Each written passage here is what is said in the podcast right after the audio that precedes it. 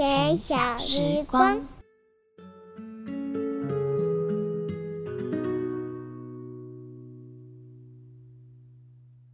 晚安，各位小朋友，又到了听故事的时间了。你已经放暑假了吗？还是你没有暑假？最近天气很热，到公园玩的时候，你要记得多喝水哦。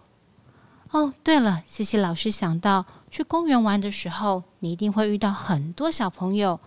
有时候是在爬楼梯或是等溜滑梯的时候，很有可能因为太心急而不小心碰到别人。当我们不小心碰到别人身体的时候，要记得说对不起。当然，有时候你可能也会对别人产生好奇，这时候你知道你该怎么做吗？今天西西老师要跟你分享的就是一个你可以怎么做的故事。现在就让我们一起来听听看。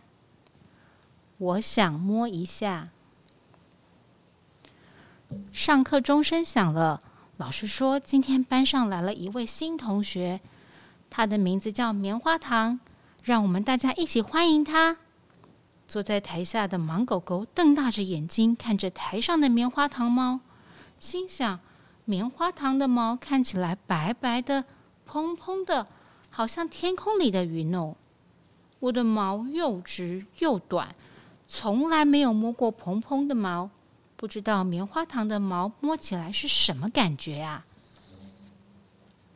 盲狗狗心里想：是跟刷子一样硬邦邦的，还是像枕头一样软绵绵呐？没关系，我摸摸看就知道了。不可以摸！老师大声的阻止了盲狗狗。盲狗狗说：“我摸一下就好了。”老师接着说：“你忘记做一件事，所以不能摸。”盲狗狗被老师制止后，坐在位置上，又开始想老师提醒的事情是什么？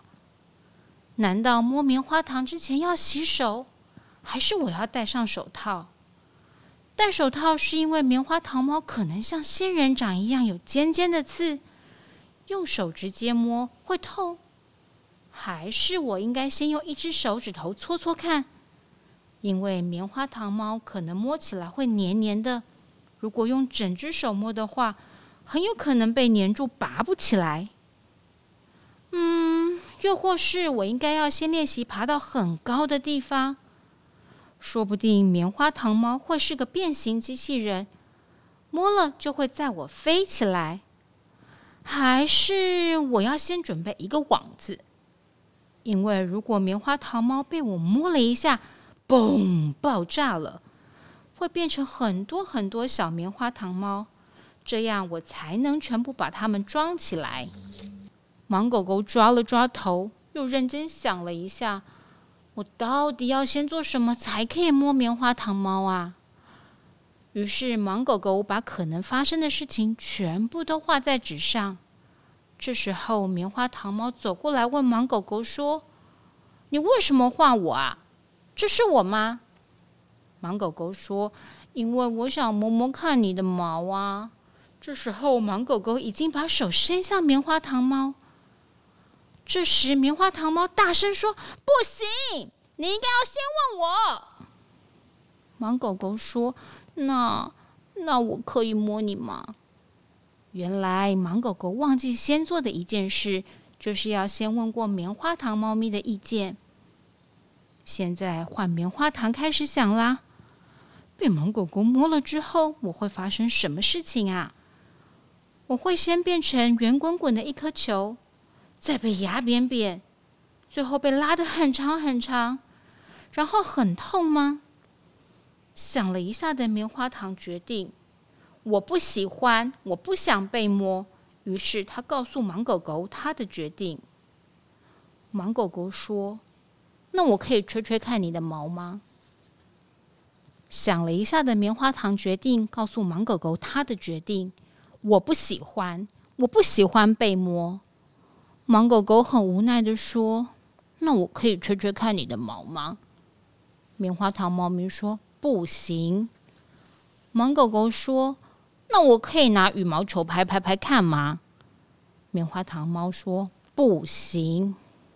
盲狗狗抓抓头说：“那，嗯，那那我们可以一起画画吗？”棉花糖猫咪说：“好啊。”西西老师的故事说完了，你有遇过一样的情况吗？当你想要摸摸看或是碰碰看别人的东西的时候，你会先请问吗？特别是关于碰触身体的时候，我们更要小心谨慎。我们不能随便让人碰到我们的身体，当然，我们也不能随便碰到别人的身体哦。好喽，该睡觉了，要睡饱，明天才会有好体力，再继续认真用力的玩哦。晚安，小朋友。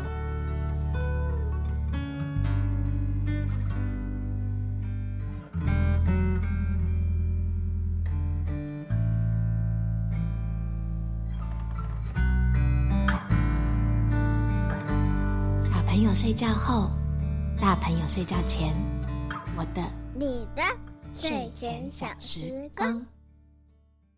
大家好，我是儿福联盟我好你好亲子共好服务的奶云，我是白白，欢迎来到大人的我的睡前小时光。在这个孩子睡了，爸爸妈妈可能手忙着做家事、玩小游戏、放松的同时，借我们你的耳朵，一起聊聊那些绘本故事之外的种种，也聊聊那些我们线上节目无法说完，却想跟大家进一步分享的育儿议题。那今天其实我们想要跟大家聊的主题呢，是身体界限。身体界限其实是一个蛮难的议题，相信很多收听的朋友，小时候我们都会听到，可能长辈会说，或者是家长会说，记得跟那同然后。然后都不会怕生，然后说抱就给抱，就是不怕生。其实对很多长辈来说是一个小朋友很棒的特质。但这样的特质是不是有需要担心的地方？这是我们今天想跟各位家长聊的议题：孩子的身体界限。那我们今天呢，当然就是呃，也邀请到了两位来宾来一起跟我们分享这样子的议题。那首先谁要先自我介绍？大家好，我叫彩虹。呃，我的小朋友现在三岁出头，然后才正要去上幼儿园。那目前都还在家里面跟就是各种长辈们相处着，所以我们也是每天都会面临到这种就是跟长辈之间，跟就是呃想要跟小朋友教育的，就是身体界限之间的拉扯。所以今天很适合来参加这个主题。所以你是家里跟家里的长辈一起住？是的。那你呢？哦，大家好，我是 Ellie。呃，我的小朋友快要四岁，然后我们去年那个抽公又没有抽到，所以我们荒废了一年，所以有蛮多情境，你刚才都有，就是我们刚刚前面聊天有大概我有了一些联想，然后因为我们大部分时间是会去在公，因为疫情，所以大部分都去公园，那公园就会有很多年纪的小朋友跟大人、老人，大部分时间都是他跟我在一起，可是。呃，因为我小孩是蛮外放的女孩子，也是朗朗后也是朗朗喜欢的那一种，所以她跟谁出去都不会想家人，不会想妈妈，不会想爸爸，她是很很好带出去的小孩。对，但是随着年纪长大，她想要社交，跟小朋友、跟其他的陌生人，其实是真的有一些变化。然后刚刚在跟你们聊天的时候，我有一些刚好遇到的例子。我们有一天洗澡的时候，然后他跟我说，公园的阿公打他屁股，说他不乖。哇哦，对，公园不认识的阿公，呃，应该是说熟面孔的阿公。其实刚好，呃，我们上个月中，我们全家都确诊，是因为他确诊。我自己研判，他是因为很爱去公园的阿公那一群溜达，因为那一群阿公阿妈他们会。喝酒聊天，然后有的时候都是他可能刚好没有戴口罩，我会说他。可是那时候确实，我自己研判是从那边得到。反正就是有一天洗澡的时候，他就是告诉我说，阿公打他屁股，说他不乖这样。那我就是很仔细的问他，为什么他打你屁股？他是怎么打？他就说啊，我那一天就是拿那个东西，然后他就说我不乖，要打我屁股。然后我说他真的有有打吗？他那时候是说有，然后我看着他眼睛跟他说：“妈妈跟你说，下次有打你要跟他说你不可以，而且你要过来跟妈妈说，因为我都不在场。”其实这还有一个小小的情境，是我们一贯的做法，是我们在公园都是各自当自己，就是我坐在我的位置上读书或者是什么，然后他会自己去他的社交，因为我觉得这在我的范围里面，我看到一些大家都是熟面孔，是我们家附近的公园，所以我大部分不是那种会一直看着小孩在做什么、顾前顾后的妈妈。对，因为他其实是一个非常独立的小孩，我很认真问他发生的过程跟为什么，然后还有他做到什么程度。那他是跟我说，就是他就是打他没有很大力这样子。我很认真跟他说，就是重复这个重点是，如果有发生，你要马上跟他说他不可以，而且要马上过来跟妈妈说谁，然后妈妈要过去跟他讲，不可以打你。重点是没有人可以碰你的身体，只要有人碰你要告诉妈妈。我让他感受到这个行为是不行，然后而且我一定要知道是谁做这样子。我的意思说，我没有告诉他他这个行为被打是对或错。我只是想要先让他知道这个行为出现，你要先让我知道。但事后是还没有再出现类似的情形，只是我也有跟我先生讲，然后我先生也是有点严重讲。那因为我的小孩就是太外放了。他跟谁都可以当朋友那一种，像这样子的情境，就有有点是熟悉的人的状况之下，觉得很多的长辈就觉得，哎，他就是自己很熟悉的孩子啊，然后他就会用可能他自己一贯对待自己孩子的方式去对待他。其实蛮多，我们那时候常常在聊的议题，就是长一辈的家长的一些这样的观念，跟我们这一辈其实会有一些些不同。我觉得这件事的沟通跟他那个价值观，的确是我有一些差异，就会需要有沟通的地方。那就也想问，先问白白老师，就是。为什么身体界限对于孩子而言是这么重要？然后，像是碰到这样的状况的时候，我们可以怎么样跟长辈们沟通？Ellie，刚刚其实我觉得你跟孩子做了一个蛮好的回应跟教育，就是你掌握重点跟那个话是很清楚明了。对于六岁以下幼儿，我们会更担心的是他们很难去分辨善恶。对，因为那个是一个太复杂的思考，抽象思考。就算是认识的人，我们其实给他清楚的引导，大家住在一起是家人，那家人之间才可以就是抱抱或者是拍拍，其实可以让他分辨，那就是家里面的人。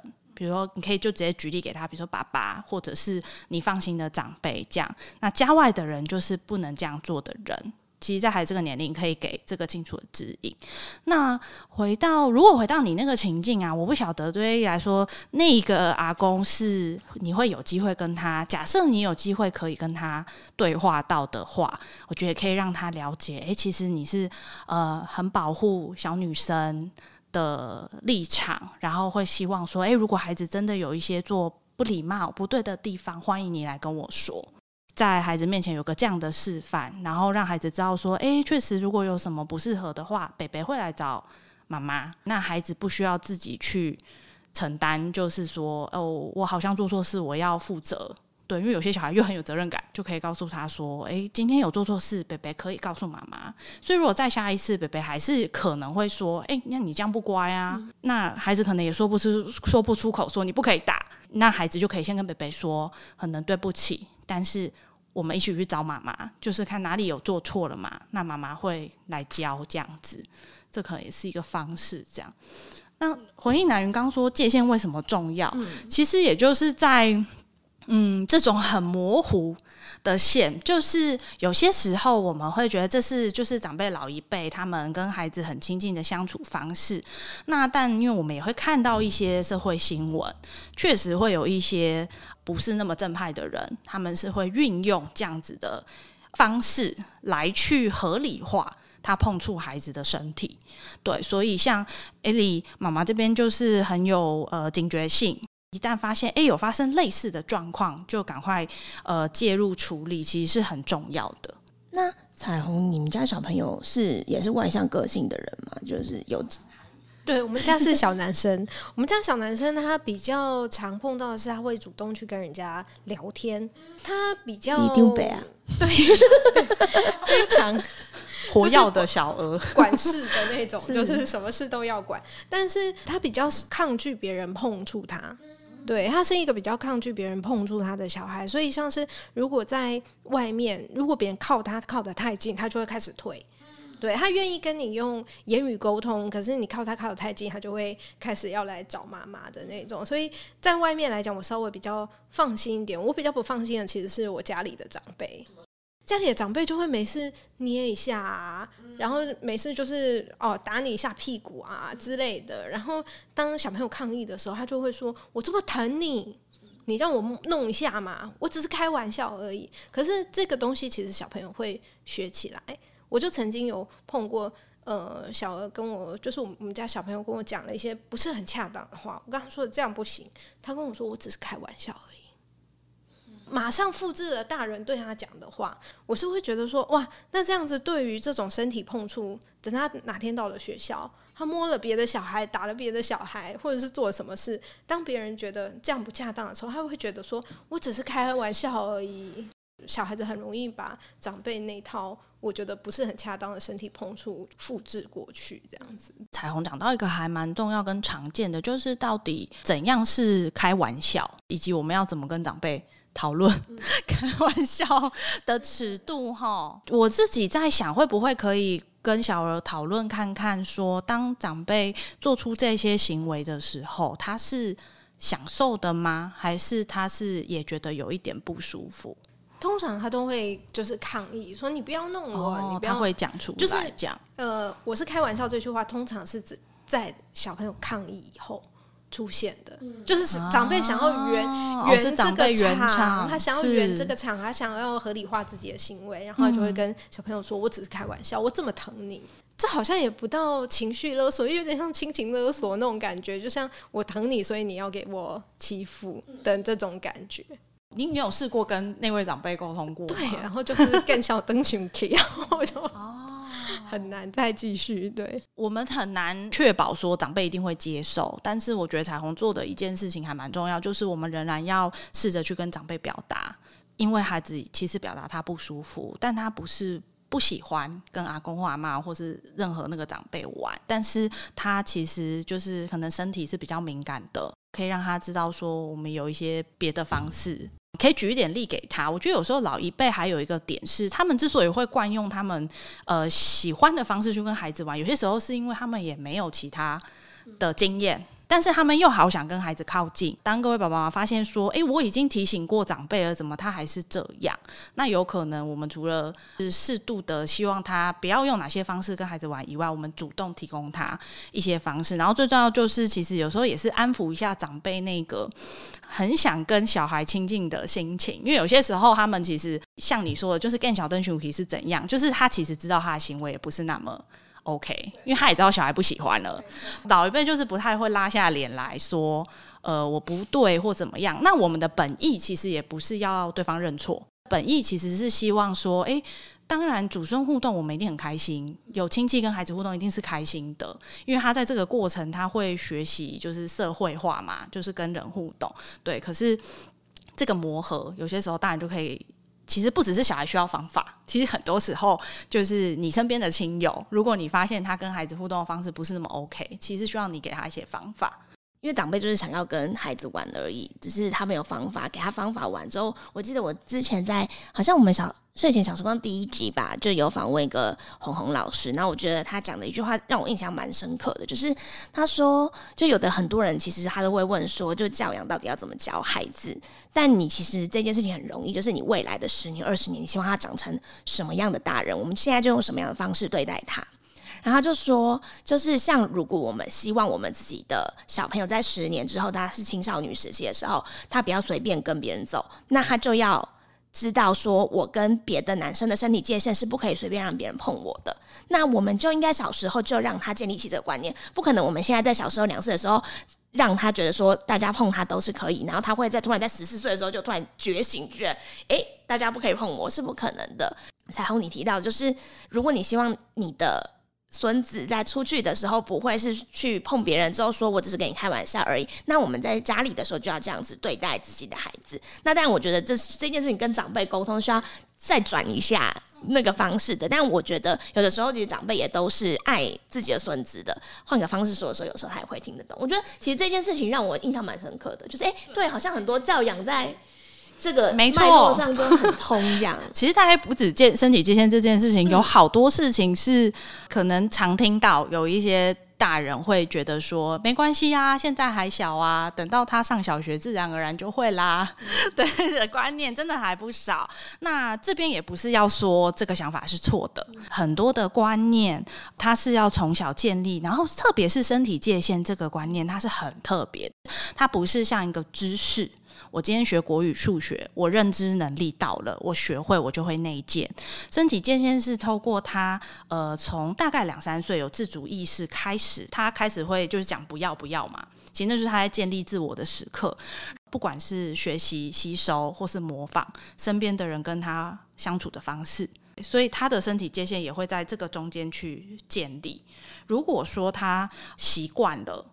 别人就是随便说他可爱，然后就摸他碰他这件事是 OK 的话，那其实是很容易养成他对身体线没那么敏感。这件事情其实就会一直累积，累积到他可能小学，那或许有时候是跟同学玩，比如说哦男生可能碰他一下，他也不会特别有觉得怎么样。其实比较难透过我们等到发生事情了，才跟孩子说，哎，这个不对，这样不好，所以是会需要从小有一些养成的。就两位，因为小朋友都是比较活泼的个性嘛，或者是其实我们蛮常就是也会带孩子出去的时候，也会碰到诶其他的家长或者是其他小朋友在互相玩的状况。那有没有看到一些，比如说有时候你会看了一下，想说，诶，我自己的儿子或女儿这样子跟别人互动，他们那个玩跟那个身体界限该怎么拿捏的议题吗？我自己比较碰到的是，小何最近喜欢爬上爬下，所以他会喜欢去攀在别人的背上，想要往上攀。然后我就会有一种觉得，你在家里跟爸爸可以这样玩，就是爸爸身体够强壮啊。你如果是跟阿妈这样玩，其实阿妈会撑不住，会很容易跌倒。他会比较没有意识到说他会去碰触到女性长辈的胸部之类的，或到底会不会怎么？因为他就是在攀爬，而且他其实也没有意识，对他其实是没有意识，他就觉得。大人好高，我要爬上去，对之类的，他就想要把它爬到上面去，然后坐在你的肩膀上面。大人坐着的时候，他就想要做这个尝试，所以就会有，是因为我自己感觉到他碰触到我的胸部，有时候我会觉得到说，哎，这样好像不是不是很 OK，我就会告诉他，就说，嗯，你可不可以不要爬妈妈背后就好，不要到前面来爬，这样我不舒服。通常我们跟朋友分开都会抱抱嘛，然后。我们因为其实玛雅是他是混血儿，对，因为我老公是法国人，嗯，然后所以其实会有一些文化上的差异的，会，但是大部分我我会认为这是有好的表现。例如说，我们就算在公园遇到新的小朋友玩，玩的很开心，玩很久，然后他们要回家，我会问他说：“你要跟他抱抱说再见吗？”他一定会马上冲上去，但不是每一个小朋友跟当时的家长会开心他这么做。我会说一半一半，在台湾蛮多是蛮开心，觉得他的他的小朋友跟跟这个小朋友竟然抱抱的这样子。但是有一部分的小朋友的确是不喜欢被抱，他会觉得好像我被强迫，好像你抓着我，我被强迫这样跟你那么靠近。我有看到的话，我都会告诉他说没关系，他不喜欢。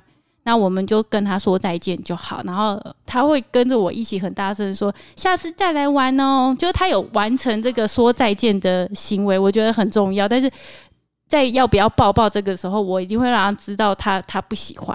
就像他其实跟我们家狗也是啊，狗狗明明就不喜欢，可是他就很白目硬要抓他。在我一定会告诉他说跟姐姐说对不起，我还是会很严厉的跟他说你要说对不起。就算他只是我们家的狗，我一定会说你要跟姐姐对不起，你刚刚把它弄痛了。就是类似这种该说对不起的时候，你一定要说；然后该知道不行的时候，就是你其实就是他正白目的时候，我一定会让他知道你现在白目。对，可是就是会一直重复这样，所以你刚刚有讲到蛮好，就是每一次都要告诉他，让他有点习惯这个就是界限。是不是有的时候就是也可以带着孩子一起练习？说，哎，我们当然很希望可以彼此有友好的一些举动，但我们可以先问一下，说，哎，我们我想跟你说再见，我可以抱抱你吗？如果对方小朋友说好的话，那那么就可以抱一下，这样也是一个彼此在抓那个界限的练习。我觉得询问蛮重要的，像我带小孩出去，我也都会跟他说，别人要碰你要问你，可是你要碰人家，你要问哦。他更小的时候，两岁多那个时候，有时候他很好奇别人的手脚，他就会想要伸手。那我都会要跟他讲说，你要先问人家，你要问了才能摸。人家说可以，你才能摸，就像玩具一样。你想要拿别人的玩具，你得先问人家说好才可以。他是摸大人还是小孩？还是都会？他大人小孩都会。他之前在小时光这个地方的时候，也是，就是看到哪个小朋友脚，他觉得很有趣，他就会伸手。对，刚开始的时候 当成玩具，对，就是刚开始的时候他就会伸手，然后别的小朋友就很抗拒啊，就会踹他，然后就很生气，然后两个人就开始哭这样子。所以一开始在上那个武力那个时候，对，那个时候他年纪还真的还比较小，就是这种很尴尬。他他其实只是好奇，也没有恶意，但是他没有注意到那种别人的意愿跟界限的时候，我是从很久以前就跟他讲说，比如说你很想要什么玩具，你要先问。别人说可以才可以，不行就不行。我觉得比较尴尬的是，他年年龄越来越大，以前被拒绝，他就觉得哦，妈妈说可以就可以，不行就不行，好不行就是不行了。可是他现在开始会有那种为什么为什么不行，生气。我都问了为什么不行，对对，我都问了为什么不行，然后开始有复杂的思考了。好，他有因果的关系了，就很我问了为什么还没有。会很生气，然后就会就会反而会引起另外一阵的那种情绪反应，就是愤怒跟尖叫的那种这种状况。我之前是在小时光也有看到一些家长，就是在讨论，就是那个。界限就因为像比如说你刚刚说小他可能会爬到你身上，你可能会觉得哎，好像你你会跟他表达说你不舒服，但其实有的时候小朋友就是没有那个感觉。像我有一次就碰到有一个孩子，他们两个就是蛮常一起过来这里的，然后感情就蛮好的嘛。啊，小朋友就会你知道就是玩的时候就是扭打在一起，然后就在那边玩。然后有个小朋友他就是在大大老师在那个跳红洗手歌之类，他就在跟着跳舞。他那天穿裙子，然后另外一个小男孩他就从他的脚就钻进去，然后就整个把他扛起来。跳舞的是小女生，对，然后那个另外一个小朋友就是小男生，就钻进去，然后在那边扛着他。旁边的家长都超紧张，说：“你不可以这样子爬到女生裙子下面之类的。”他自己完全没有那个意思，他就只是觉得哎很好玩，他就是玩而已这样。一个是我觉得从刚刚还没发展，一个是他还没有那个意识，然后另外一个是他开始有一些意识，他一开始有一些情绪的时候，我们该怎么跟孩子沟通？对，为什么？我只是在玩，他根本没有意识到小女生、小男生，对，他也只是想要爬上你的身上当攀岩而已。可是如果我是当时其中一个妈妈，我会觉得没关系，我觉得他们玩的很开心，不要破坏这个快乐气氛。其实就是这样，就我觉得其实这件事情是很复杂的。对，就是有的时候就真的他们都没有什么意思啊，可是又有时候觉得，哎，那再这样长大，他什么？你什么时候要告诉他这个界限，还是什么时候开始沟通？当综合这个例子啊，还有艾丽讲的，我觉得真的还蛮重要的是，呃，就像刚刚我们在讲的说，我们真的到了需要协助孩子的，不管是跟别人人际冲突。的状况的时候，都不要先用对错去标签这些事情。然后，身体界限这件事也是，就是其实很微妙。有些时候，对错或者是害羞或这些不好意思，其实都是在大人的视角里。可是，我们怎么去跟孩子介绍这件事，某种程度就会形塑。就像刚刚我第一个讲的那个情境是，老人家碰他陌生人的老人家，我会。比觉得这个事情有严重性，是因为老人知道这个东西，但是小朋友不知道。所以刚才如果是换到两个小朋友玩，我相信两个小朋友都不是不知道情况，我不会觉得他很严重。我讲的口气他会感受到。可是如果是小朋友对小朋友，我一定会用聊天的方式问他，就例如说你今天有没有把他弄痛啊，然后之类的。只怕太大力。对，就是对对，就是我觉得在同才之间，我不需要施压。对，因为这个他慢慢长大，他。自己会呃学到别人的情绪，就是我觉得这个是经验值。可是如果是大人对小朋友的时候，我们给他的观念应该就要更明确。但身体界限这个，就回到刚刚有讲的，就是跟感受嘛、情绪有关。那孩子一定会知道有严重性，可是他又不会说怕到说好像见到。只要家里外人都觉得好像如临大敌，其实我们就是可以从孩子他身体哪些部位他自己被碰到，他的感受如何，然后去呃建立一个属于孩子自己身体的红绿灯。对，那当然，我们爸爸妈妈自己一定会有心中知道的红灯部位嘛，就是私密处。对，有一些孩子来说，他的红灯的部位或许更大一些，比如说他比较敏感，他可能会觉得我衣服盖着的部分都不想让人碰。陪孩子去探索一下，诶，当别人碰到你这些部位的时候，你你是你是舒服或开心的吗？然后红灯，然后再来，当然就会有绿灯，就是比如说我们出去玩可以牵手。有一些孩子或许也可以接受大人摸摸我的头，觉得称赞我不错。那在红灯跟绿灯之间，其实特别要呃提醒家长要跟孩子讨论的是黄灯，就是这个黄灯区，就是有一点，就像我们在讲，有时候孩子也会看心情，他或许心情好的时候，他会觉得可以开放；心情不好的时候就不行。但为什么黄灯区很重要？因为从其实从绿灯过渡到红灯之间，黄灯会是一个重要的 sign。就是警讯，就是因为通常真正的坏人他也不会那么傻，指导红灯区这个状况是比较少的。大家如果要就是基于说保护孩子跟外面的大人的相处的话，呃，是可以从就是红灯、绿灯跟黄灯的概念跟孩子做一些讨论。那就是有没有什么比较好的媒介是可以带孩子跟家长讨论？然后另外就是从几岁其实要建立小朋友这样子，就可以跟小朋友做这件事情的。对，其实如果他两三岁开始有发展自主的意识，对颜色平常也有在图画或什么的一些经验，就可以开始做。然后我自己觉得最具体的媒介就是可以很简单一个图画纸，然后画一个人体图，用人体的部位来跟孩子聊聊，比如不同的人。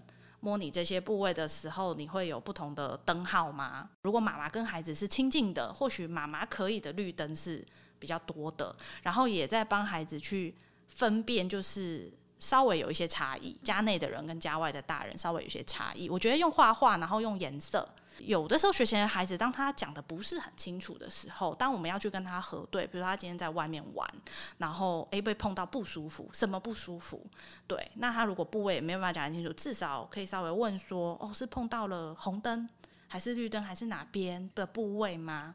对，也可以用作是后续跟孩子在沟通上的一个工具，这样。不同的人、不同的对象，其实我们能够接受的范围是不一样的。像比如说是同才的小小孩而言，他可能就会觉得他能够开放的，跟可能你觉得，比如说公园里的长辈是不一样的。但他可能那个界限又会踩的比跟爸爸妈妈之间的关系再紧一点点。所以的确，刚刚你说的也是蛮好的。这一集的睡前小时光啊，西老师带大家念的故事是《盲狗狗的我想摸一下》。会推荐这本绘本的原因，其实是他其实是在讲主角盲狗狗，他对于班上有个新的同学，看起来软绵绵的，我记得是绵羊，看起来软绵绵的触感，所以他觉得好想摸摸看，觉得像小鹅一样，很可爱，我好像是个玩具。对，那那同学也就是看起来脾气很好，然后就接受他摸一下这样。那其实这个绘本是透过一个很单纯的幼儿间的互动，在讲说，哎，什么时候我我可能这样摸别。别人别人会有什么样的感觉？那很推荐这本绘本的原因是啊，他用一种很中性的方式在讲，不管是同才，就是身体互相碰触的事情，不会用太多担忧的眼光。而且他很棒的是，他呈现了孩子的心境，就是他是以芒果国为视角，就是我就是很好奇。我觉得看起来很舒服，我想要摸一下。大人在发现哎，孩子之间有一些事情发生了，其实都会很紧张，可能怕是不是我小孩子做错什么，或别人孩子亏待我。但其实有些时候，我们需要先让自己先冷静一下，然后先听听看到底发生什么事，不要这么变这么快的去急着说呃谁做错了，这里面谁是受害或被害，这样去听听孩子怎么说。对，那所以这个绘本我觉得很适合用在一个是我。觉得可以很中性的，在陪孩子读的时候，就问问看他，就说：“哎，平常在跟一起玩的朋友，哎，有没有过？其实你也还蛮好奇的，或者是他有没有遇过其他人好奇的，想要捏捏他的脸或干嘛的？其实就可以作为一个讨论的引子。那这个绘本的中后段，当然有的就有带到说，呃，芒果国学校里面的老师其实也有协助这两个小朋友怎么样平衡自己的好奇和跟别人相处的界限。”所以会蛮推荐给大家的。两位家长还有没有什么在针对刚刚讨论的议题有想要再问的吗？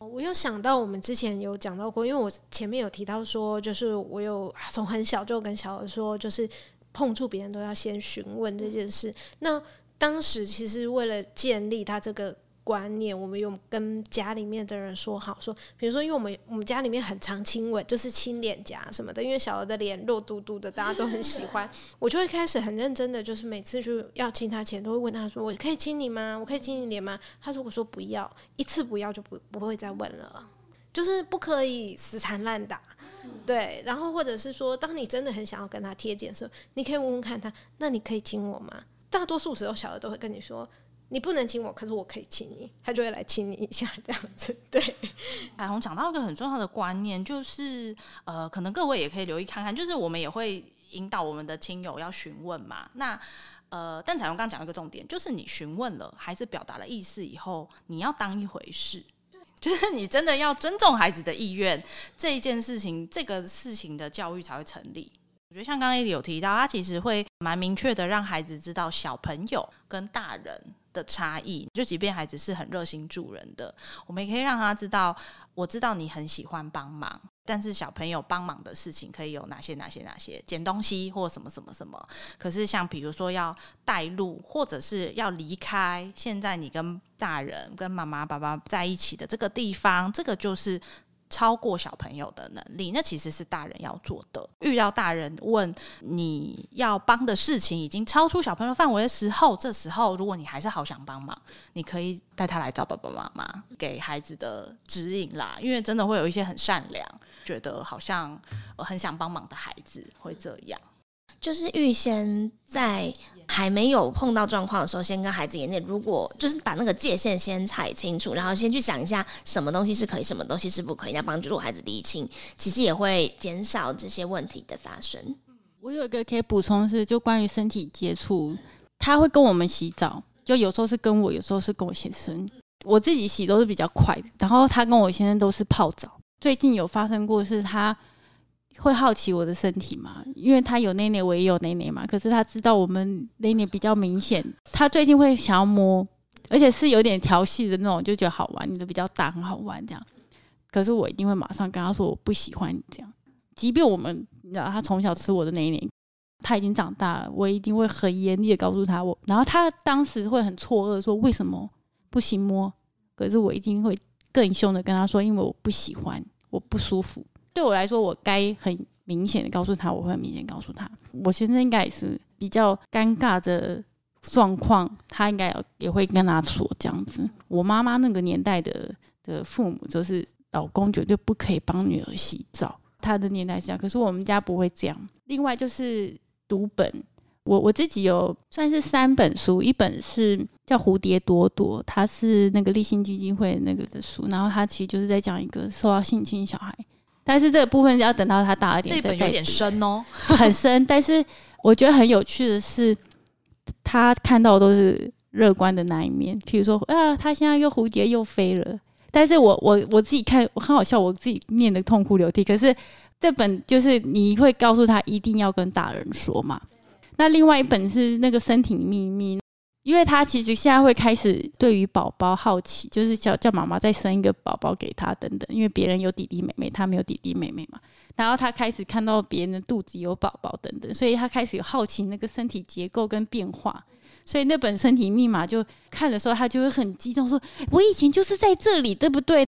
呃，跟我一个姐姐的小儿子算是最近，就那个小儿子，那那小孩子现在大概是小学生，然后他们有过一起洗澡。他有把他的弟弟弄痛痛过，去捏吗？就抓他，因为他他不知道，他就是扯他之类。然后，所以，所以我姐跟我讲说，他他儿子被他弄痛，很可怜什么的。可是他儿子明明很大了。在看那本书的时候，我就会告诉他，他会知道啊，爸爸有他用法文讲，就是爸爸有有有鸡鸡妈妈妈有 J J。然后他在讲的时候，看那本书的时候，我就会重复给他听，然后就会顺便把他把哥哥弄痛的事情告诉他。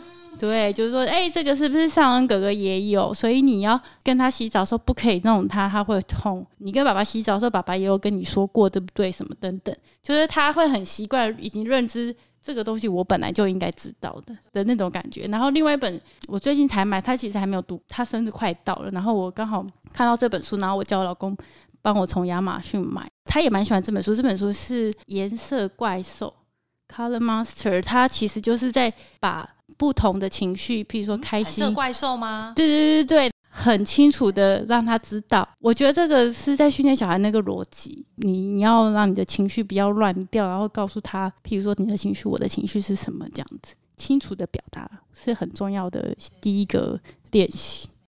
因为其实真的身体就是跟孩子讨论身体，就尤其是像三四岁小朋友，他开始会其实有一点好奇的时候，你要去跟他讨论这件事情，蛮蛮多家长其实会觉得是一个罩门，就是孩子在多问的时候，好像有一些比较传统的家长会觉得害羞，或者是诶不知道该讲到哪里。我觉得这一辈我们家庭应该都算是有比较好的了啦。爸爸老师这边有没有觉得可以再提醒一些家长，或者是该怎么样跟孩子做比较好的讨论吗？我觉得很重要的是。与其家长烦恼说，哎，我是不是要做到什么程度帮孩子认识啊？我觉得或许有一些爸爸妈妈也要先回来问问看自己，就是自己在谈到跟性或者是男生身体、女生身体有关的时候，会不会自己也觉得尴尬跟不好意思？因为某种程度我们在跟孩子谈的时候的态度也蛮重要的。那像刚艾莉提到的，我们可以从基础的，就是类似像《身体的秘密》这样概念的书，就是男生的身体是如何，女生的身体是如何。坊间其实有非常多不同版本，甚至不同国家出的跟这类有关的书，其实爸爸妈妈可以去翻翻看。然后我觉得最重要的是，呃，你使用的这个跟孩子说明的，我们说工具好了，要是爸爸妈妈自己也觉得上手，就是讲起来不会觉得尴尬或者是奇怪的，自己觉得顺是最重要。留意用词，大家跟孩子讲话的习惯会不同。有一些的派别可能会觉得说，我不要跟孩子讲耳语，我可能就是跟他讲器官。那其实这个也没有所谓的好与坏。我觉得关键是要让孩子知道那个名词对应的地方，是让他不会混淆的。这其实是最重要的关键，就是说这个名称好，我们就是指这里。孩子日后再跟你讨论，或他真的要分享一些事情的时候，爸爸妈妈也不会觉得很混淆。就是不晓得哎，孩子到底现在在指的是哪边？认识身体器官这件事情，其实真的是坦白说，它其实我们健康一点看待，它就像我们的眼睛、鼻子、嘴巴。所以，其实你两三岁开始会跟孩子介绍身体无关的时候，你就可以告诉他，因为这些其实是我们身体有功能的部位。当然，等到孩子三岁、四岁以后，可能会随着。跟性就是身体上的好奇，他会开始透过可能触摸到自己的生殖器，会有一些他觉得舒服。那那个其实就是我们的生理反应。到那个阶段，我们也可以在试孩子的认知发展，比如说他有没有诶开始有经验到这件事。那如果有，其实那就是我们机会教育的时候。就是平常心的去面对了，没错，嗯，要让孩子知道这是一件很正常的事情，然后也是需要自己小心的事情。那我们今天就大致上节目就到这边。那如果大家还有什么问题或者想要知道的主题的话呢，都欢迎加入儿福联盟我好你好亲子共好的社团留言，或者是如果喜欢我们的节目的话，也不要忘了帮我们在 Apple Podcast 给我们五星好评。那我们就下次再见喽，拜拜拜拜拜拜。